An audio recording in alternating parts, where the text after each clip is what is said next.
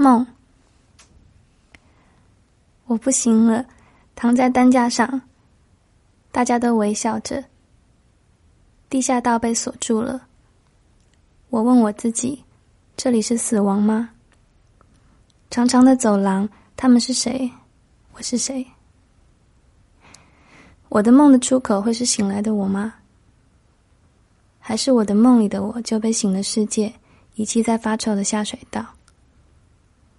醒来的世界就是一把强权的锁，一个又一个梦分散在看不见的昨天。担架上只剩有人躺过的痕迹，洁白，没有香味，不整齐。那是梦的痕迹。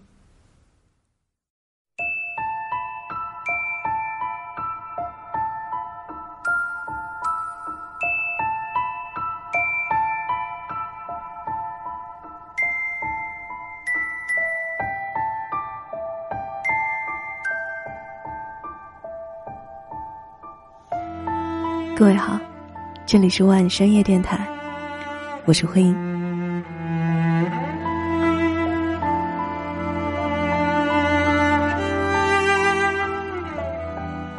在睡前，听着伊莎贝拉的原声带，我做了一个很长的梦。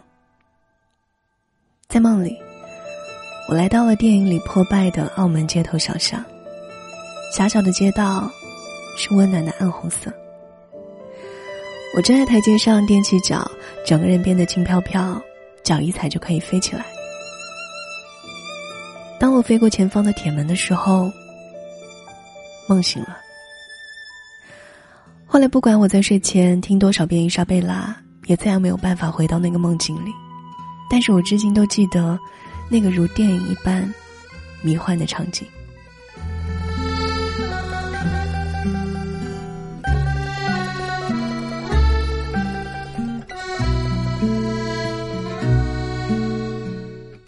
每个人都会做梦。庄周在梦里梦见了一只蝴蝶，他却不知道，究竟是蝶在梦中，还是只身蝶梦。李煜梦里不知身是客，他只能在迷梦中忘掉自身是羁旅之客，享受片刻的欢愉。做梦，有时候是一件很浪漫的事情，有时候又充满了无奈。我们会梦到一脚踏空，从而惊醒，或是梦到光怪陆离的、妖魔鬼怪。有时候，美梦比噩梦更加难受。梦里梦见的人，醒来却再也不能相见。梦中的幸福，带来的是起床之后久久散不去的失落感。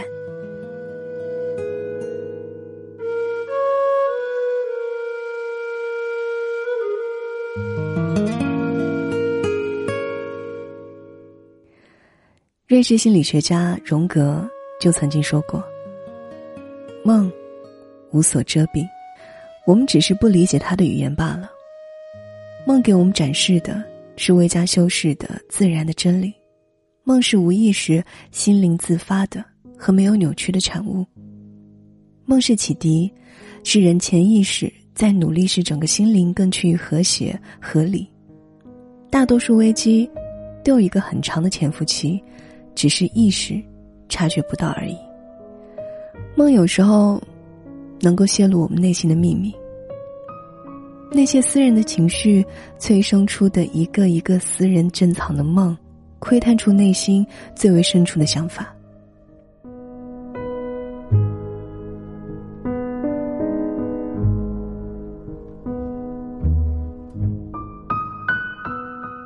你还记得？那些让你印象深刻的梦吗？这个时候，可以在评论区告诉我们，那些属于你的私人梦境。Close your eyes.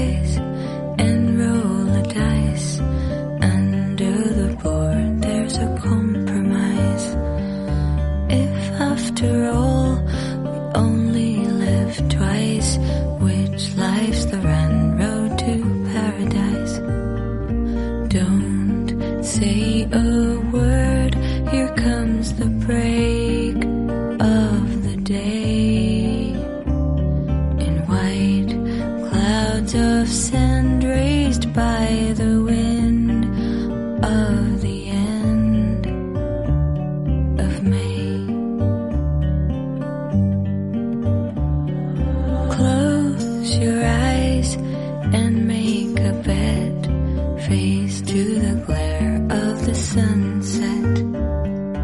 This is about as far as we get. You haven't seen me disguise.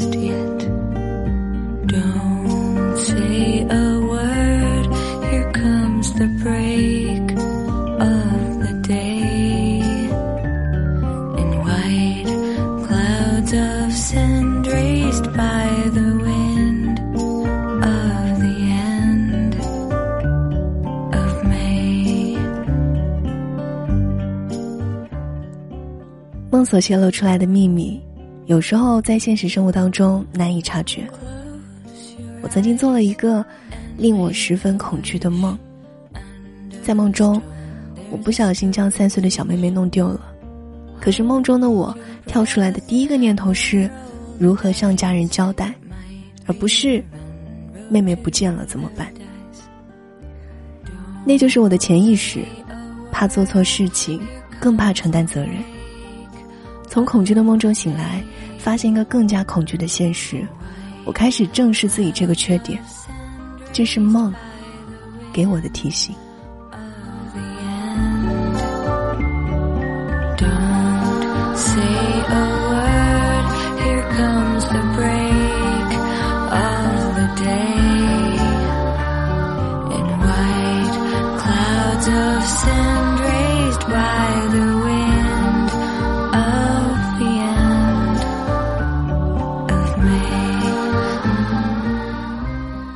网上，我还搜集到了很多或者有趣或者伤感的私人梦境，在这里和大家分享。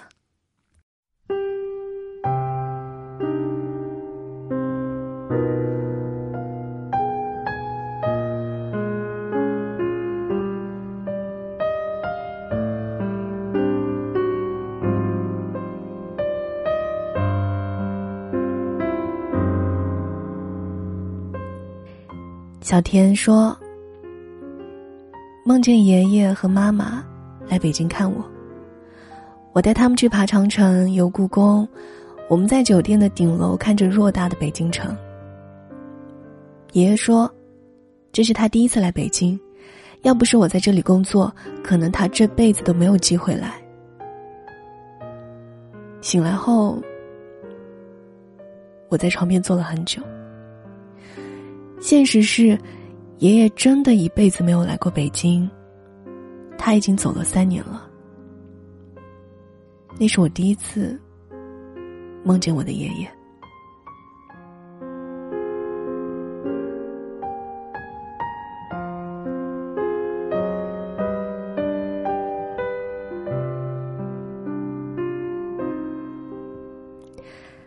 慢半拍说。几年之前，我梦到在一个大房间里玩，要去别的房间，于是去坐电梯。电梯里有个老太太，愣愣的低头站着。我问她去几楼，她没有理我。我刚要关电梯门，又跑了一个老太太，跑进电梯就拉住我的手，摇来摇去的求着我什么。这个时候，那个不说话的老太太也拉起了我的手。梦里觉得。他们两个人一直在跟我说话，可是我听不明白他们在说什么。月底，我测出自己怀孕了。当时我脑子里的第一反应就是双胞胎。我跟别人说我可能怀了双胞胎，但是每个人都不相信我。两月的时候，去医院做了 B 超，还专门问了医生。做 B 超的医生说看不出来，可我一直相信那就是双胞胎。快到三个月的时候，先兆流产。去医院做了 B 超，清清楚楚的是同卵双胞胎，可是已经没有了胎心。我清楚的记得，那个梦里我看到了他们中的一个，有眼睛，有小手，另一个没有见到。前段时间，我又做了一个梦。大概的情形就是，我的双胞胎有了新的妈妈，其中一个还跑过来让我抱了抱，另外一个我还是没有看到。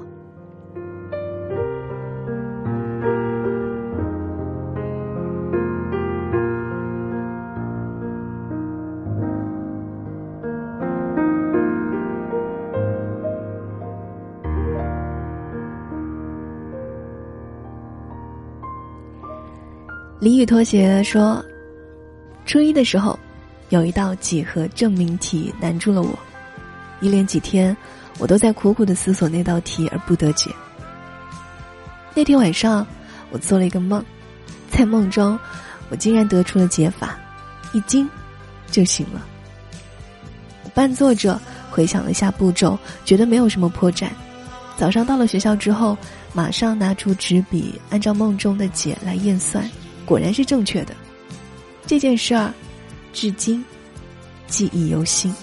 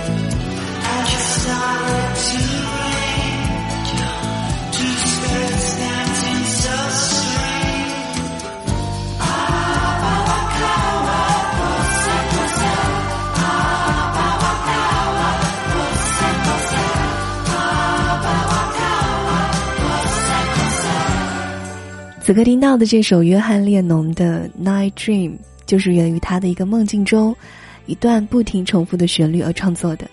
歌中那句不断重复的“啊巴瓦卡瓦 pose pose”，就是在梦中出现在他脑海当中的一句话。约翰列侬在歌词中写道：“很久以前，我有一个梦，这个梦看起来是如此的真实，以此来用音乐和歌迷们分享他的梦境。”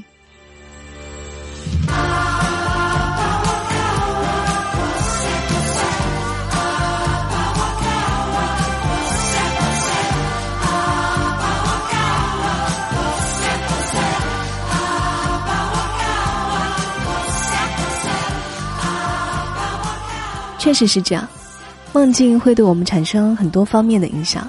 大多数的梦境，可能基于各种故事、神话和原型，这些。都可能成为我们灵感的来源。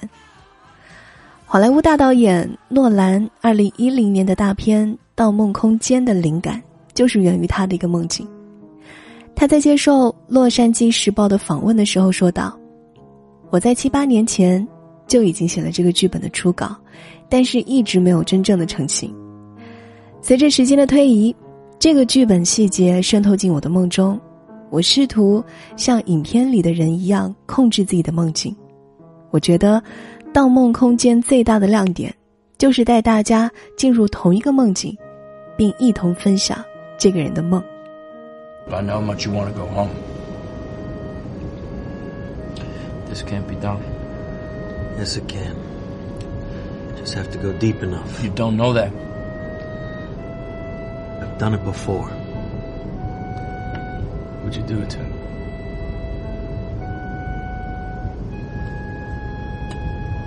Why are we going to Paris? 与导演诺兰相似，理查德·林克莱特导演也用他的梦境诠释他的荧幕作品。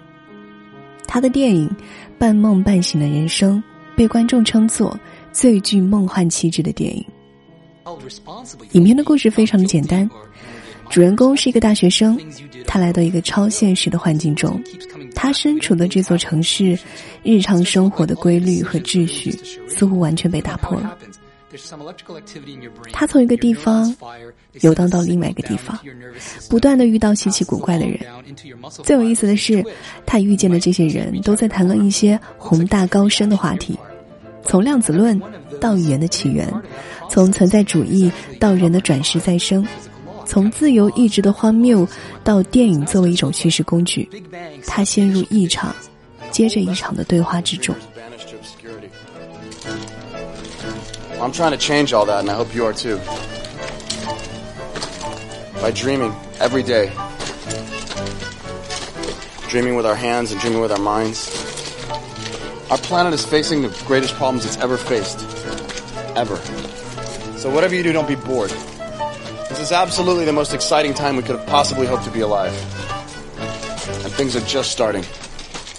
他极力想知道，自己究竟是处在梦境中，还是处在清醒之中。但最终，他只是不断的苏醒，又不断的重新的坠入梦境。他无法摆脱这接二连三的涌现的梦，开始逐渐理解梦的含义，并试着控制梦和周围的环境，分辨苏醒的人生与梦中人生的区别。There's nothing here for me now, nothing at all. Now I remember this to me before. This is why I left. 影片想要表达的，在这半梦半醒的人生里，重要的不是区分到底是在睡梦中，还是清醒着，重要的是能够自由的思考，确定自己认为有价值、有意义的事情，为之追求，不被周围的意志所动摇，并且能够时刻的清晰的意识到自己的行为还在自己的原始轨道上。这样的话。就算现在所经历的状态仅仅是一个梦，也不忘此行吧。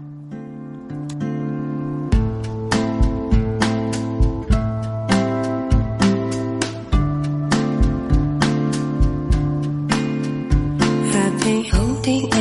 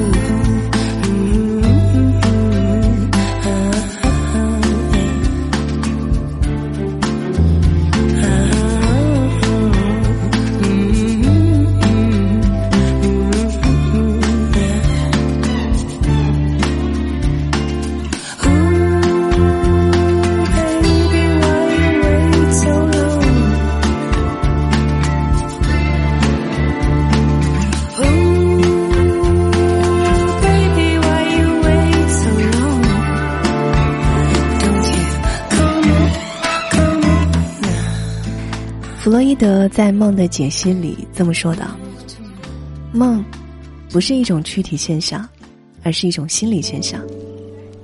梦是一种愿望的达成，它可以算是一种清醒状态、精神活动的延续。梦，并不是空穴来风，不是无意义的，不是荒诞的，不是一部分意识昏睡，而只有少部分乍睡还醒的产物。”它完全是有意义的精神现象。这本发表于一九零零年的《梦的解析》被誉为是精神分析的第一名著。它通过对于梦境的科学探索和解释，找到了几千年来人们对梦的无知、迷信和神秘感，同时揭示了左右人们思想和行为的潜意识。虽然现在来看，这本书呢，充满了弗洛伊德个人对于意象的主观的解释，但是在心理学这个模糊还没有成体系的学科里，梦的解析无疑算是一部经典了。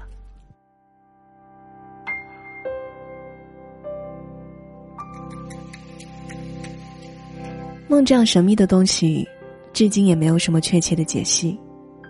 你说，日有所思，夜有所梦，可偏偏思念的人，有时候怎么也不到梦里来。不肯离去的你，总重逢在我梦中，笑着给我温暖的问候，就像从前相爱的时候。不知道在哪里看到过这么一句话：“梦，真是人活着最奇怪的东西，那么私密，亲密到仿佛跟自己都不好透露，可又遥远恍惚的，好像跟你没相干，是个陌生人的造访。”的你，总重逢在我梦中，笑着给我温暖的问候，就像从前相爱的时候。希望大家所有的美梦都成真，所有的噩梦都心有底气，无所畏惧。我是慧英，今天的节目就到这里，祝大家晚安，做个好梦。我是你一段往事，一首歌，一部电影，一本小说，一场疯狂的、淡忘的、有情节的过错。你是我一阵寒雨，一阵风，一颗相思，一段匆匆。水中的月，雾里的花，美梦中的美梦。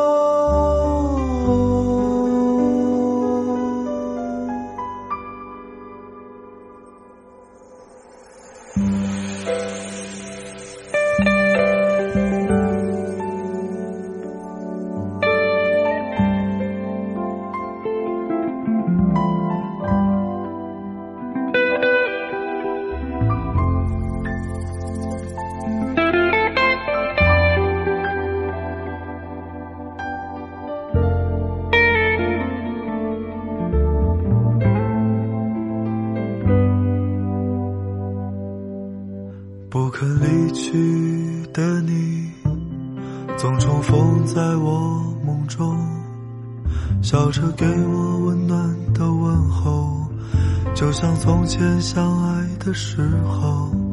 不愿离去的我，总把你带回我梦中，想要拥抱你柔软的肩膀，那是我记忆中的天堂。我是你一段往事，一首歌，一部电影，一本小说，一场疯狂的、淡忘的、有情节的过错。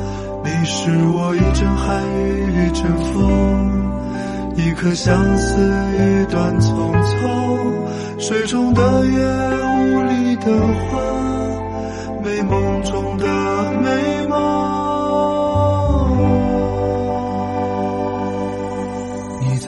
中原谅了我，荒芜的心盛开短暂的花朵，你若有似无的呼唤我，像寂寥的城市等待南来的风。